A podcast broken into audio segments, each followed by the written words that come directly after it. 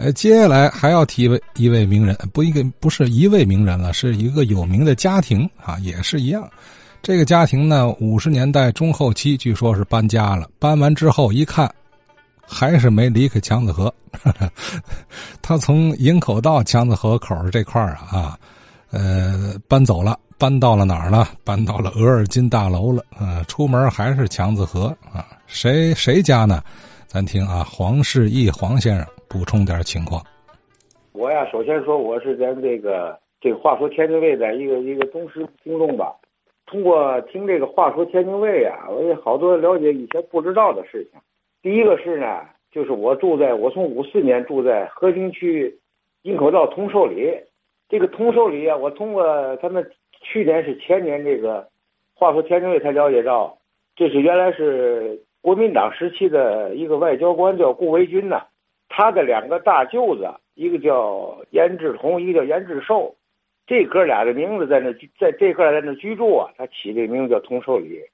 呃，顾维钧先生的最后一个太太叫严志玉，所以我通过这些事儿啊，我了解到这这这个通寿里这个来历了。非常感谢这个话说天津卫这这个栏目。还有一个呢，我前两天听说这个提到这个额尔金大楼这个事儿。当时有位听友啊，我脑子不好，记不住是哪位先生说的。就是他提到这个有一个周律师的，这个两口子在那住。周律师的其中的一个儿子叫周抱一，他娶的是德国的老婆。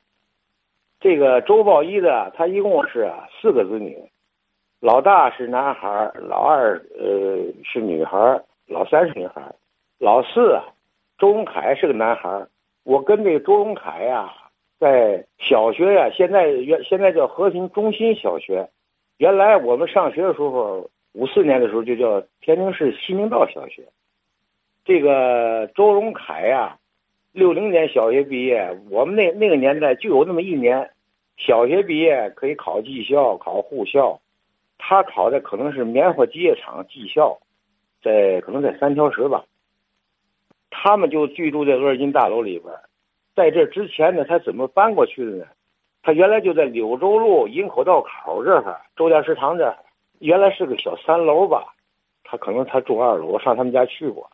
他妈妈是德国人，他爸爸周抱一呢是中国人，上法国留学。他妈妈是从德国到法国留学，这么俩人认识，俩人结婚了。他爸爸解放后啊，恐怕在家里边就教法语，他妈妈在南开大学啊教德语。他妈妈那个当时我印象长得就跟现在这德国总理默克尔似的。这个周永凯呢，在在九十年代初啊打了一次电话，还说有机会能见见面，以后就再没有机会见面了。我知道这一点呢，我希望他们得这个周律师的二代。再有有有的人呢，因为他好几个叔叔，这个周家食堂呢是周律师的夫人开的，可能是五六年开的。这个这个周食堂呢，他有这个这个，据说呀，还有这个说是陈毅、贺龙啊，都上这吃过饭。后来呢，扩因为这个周山扩建，可能是在六零年以前、五八年前后把他们搬到这个哪儿？这个叫额尔金大楼。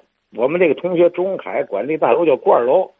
实际他这边半圆的，好像是一个椭圆形的，从康道这口进去，确实是是个长圆的。他们搬到那儿了，连连周律师一块搬到那儿。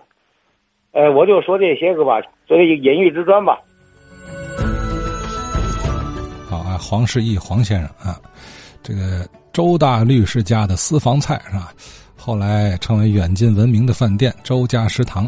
现在啊，咱总看什么是在哪儿什么推出私家菜是吧？私房菜这个这个招牌，哎，我不知道这会不会是天津比较早的对外公开的私房菜啊？最早咱不敢说，我估计也差不离啊。周家食堂，你说过去天津卫这个大家族大公馆那多了去了，自然都有私房菜。可那时候人家绝不会公开经营卖菜呀，对吧？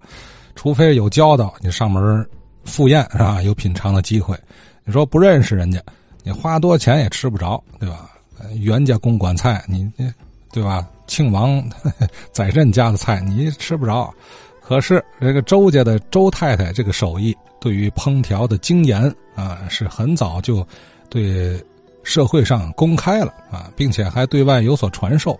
也正因此啊，让这个家庭的名声周家，哎，他一直在天津流传至今。老天津人一提周家食堂，十有八九都有耳闻，甚至吃过啊。